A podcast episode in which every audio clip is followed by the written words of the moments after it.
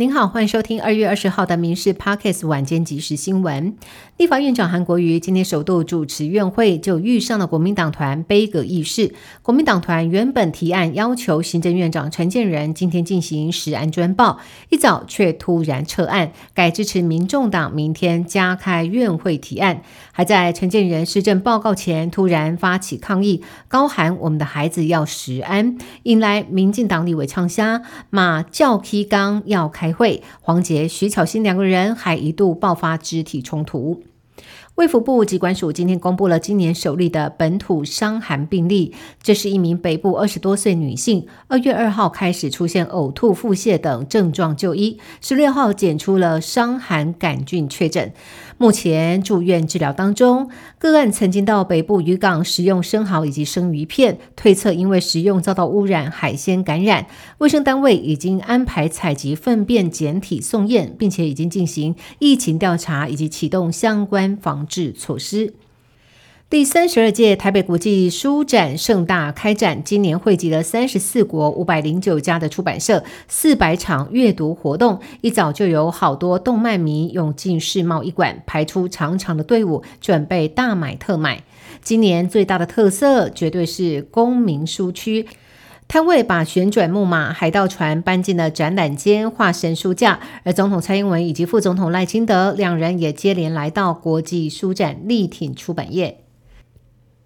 金门昨天起大雾，造成了金门机场的能见度不到四百公尺，机场一整天开开关关，取消了至少七个航班，有五百多人遭到滞留。今天好不容易浓雾散去，金门上亿机场涌入了两千多名的旅客排候补，航空公司赶紧加开三个航班，也会视情况再加开。但是昨天的大雾已经打乱了不少人的行程，现在旅客只希望假期别再被迫延长，让他们赶快回家。家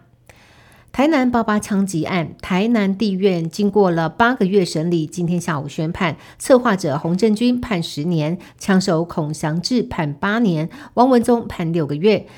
检方起诉认为，洪振军教唆枪手孔祥志犯下枪击案，学甲慈济宫董事长王文宗是枪击指使者，并且资助洪孔两人在大陆藏匿，并且依照枪炮罪起诉了洪等八个人，孔全部认罪之外，洪跟王只有认藏匿人犯的罪嫌，请求法官从轻量刑。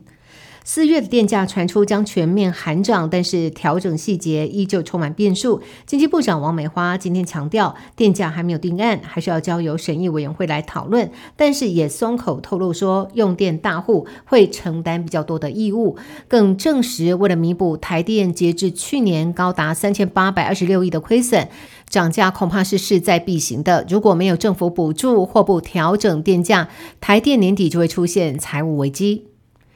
为了解决缺工的问题，不少国家增加移工来源国。台湾也与印度签署了移工 MOU，后续完成换文之后，将会报行政院送立院来查照。